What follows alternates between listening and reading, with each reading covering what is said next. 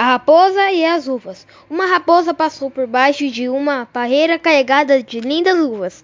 Ficou logo com muita vontade de apanhar as uvas para comer. Deu muitos saltos. Tentou subir na parreira, mas não conseguiu. Depois de muito tentar, foi-se embora dizendo: Eu nem estou ligando para as uvas, elas estão verdes mesmo.